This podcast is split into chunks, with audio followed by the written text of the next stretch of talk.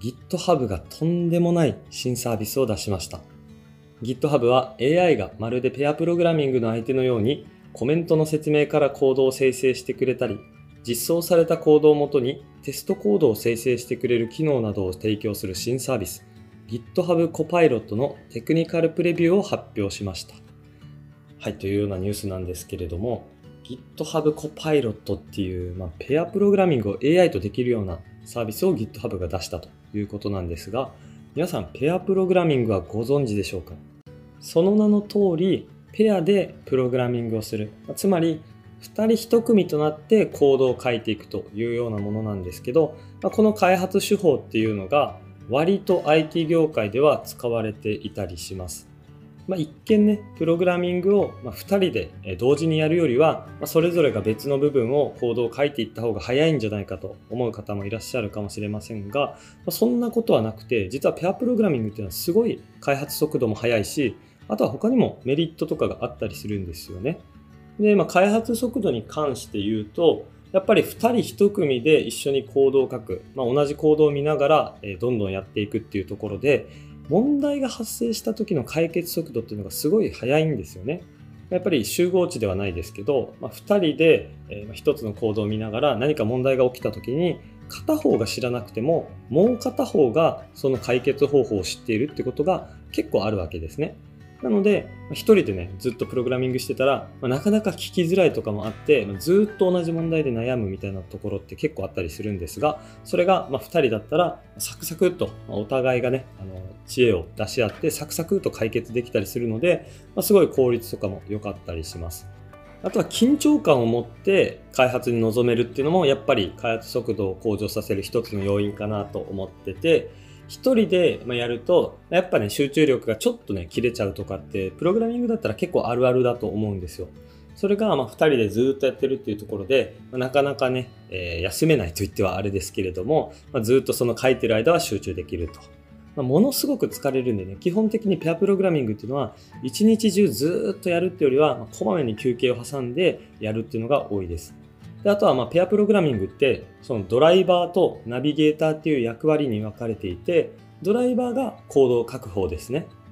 で、ナビゲーターがコードを書かずに、ま、見る方。で、見ながらまあアドバイスしたりとか、えー、まあ何かしら調査したりとかする方なんですけれども、まあ、それをですね、適宜交換したりします。まあ、コードをね、ずっと一人が書いているとしんどいので、まあ、交換しながら進めていくということですね。まあ、とにかく、まあ、先ほど言った問題解決とかも2人の知恵があれば解きやすいと、まあ、すぐにねどんどん次に進みやすいっていうところと、ま、お互いが緊張感を持ってね、えー、ずっと行動を変えていけるってことでかなりね効率は良かったりします。であとは他のメリットで言うとやっぱりレベル差がだんだん同じに近づいてくるというか、まあ、上の方にどんどん揃っていきます。2人の例えばエンジニアとしての実力差みたいなのに差があったとしても、まあ、一緒にねコードを書いていくことによって、まあ、下の、えレベルの方からするとその上の方のコードとかの書き方とかを見ながらこういう書き方もあるんだとかすごいね学べることが多かったりするんですね。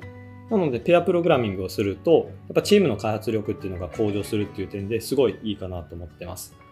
もちろん上の人もまあ、自分がね、技術を与えるだけじゃなくて、その教える過程とか、まあ、こういうふうにコードを書いていくんだよっていうのを伝える過程で、まあ、知識を体系化することはできると思うので、まあ、やっぱそれはそれですごいメリットがあるかなと思ってて、まあ、とにかくチーム開発においてペアプロっていうのはものすごいメリットだらけで、まあ、いろんなチームで採用されている開発手法ですと。まあ、ペアプロに関しては、まあ、他にもペアプロメリットとかで調べていただけると多分たくさん出てくると思うので、ここら辺で言及は控えるのですが、まあ、とにかく素晴らしいものですよと。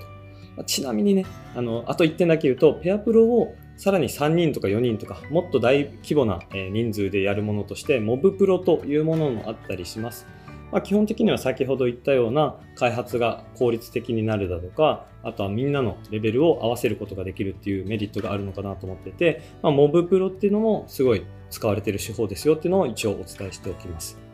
まあ、ちょっとね、今回の話の本題っていうのは GitHub Copilot の方なので少しね、話を戻させていただきますと、やっぱペアプログラミングって本当に素晴らしいっていうのは今言った通りなんですけど、当然ペアなんで一人で行うことはできないですよね。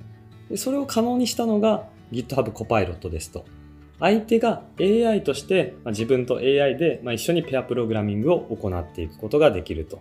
まあ、これがね、本当にすごいんですけど、まあ、何ができるかと言いますと、コメントからコード生成とかもできるようです。プログラミングでは、まあ、コードを書いているときに、まあ、そのコードがどういうことをするのかみたいなところをコメントで書くことができたりするんですけれども、この GitHub Copilot は AI がそのコメントを読み取って、こういうことですよねっていうので、次のコードを提案してくれるようです。恐ろしくないですかと。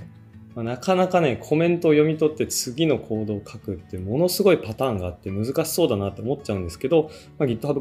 Copilot はそれが可能になっていると。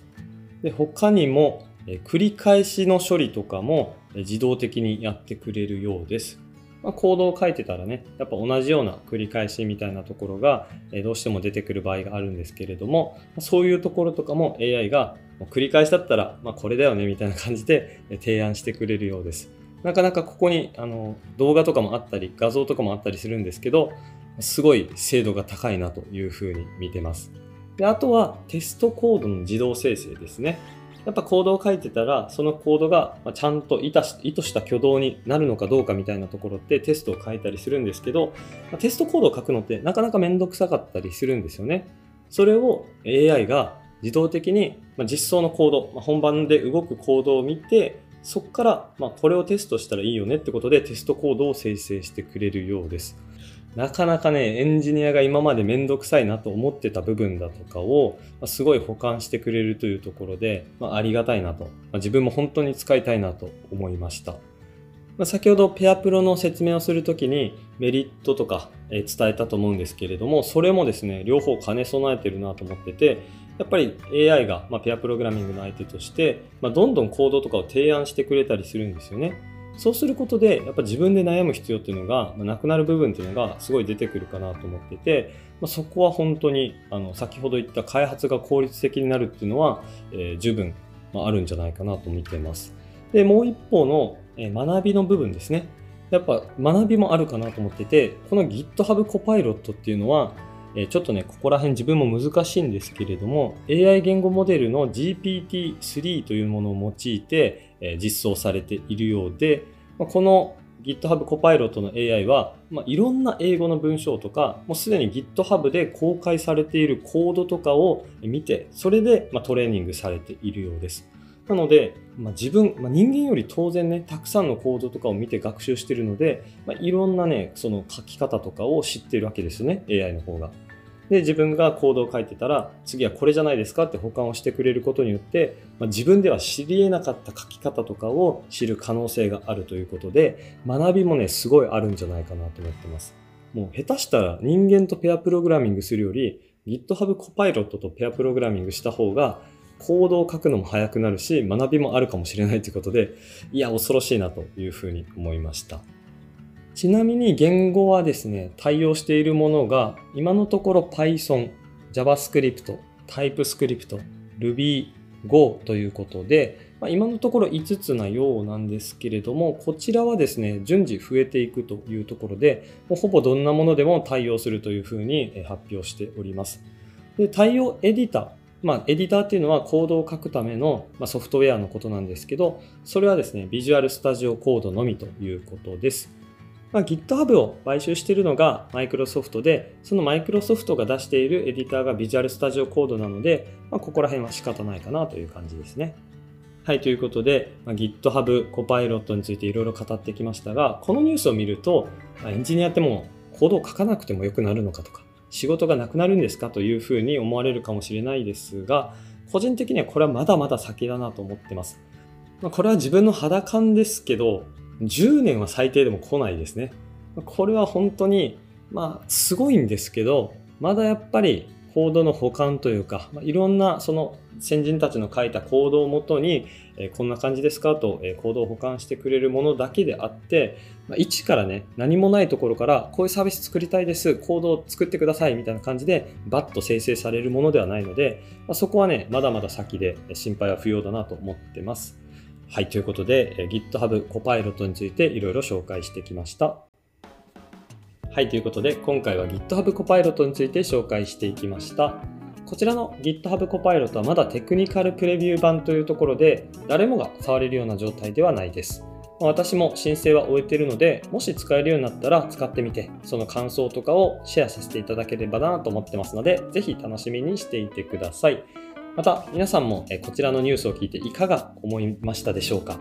感想とかぜひいただけると幸いです。はい、ということで本日は以上になります。もし IT 業界にご興味のある方は、私のオンラインサロン IT キングダムもチェックしてみてください。オンラインサロン IT キングダムでは、私と直接話せる環境があったり、熱量の高い仲間が集まって朝活夜活で毎日一緒に勉強しております。他にもたくさんのコンテンツがあって、IT スキルを手に入れるための最適な環境を用意しております。概要欄にもリンクを貼り付けておりますので、ぜひチェックしてみてください。それではまた次の放送でお会いしましょう。バイバーイ。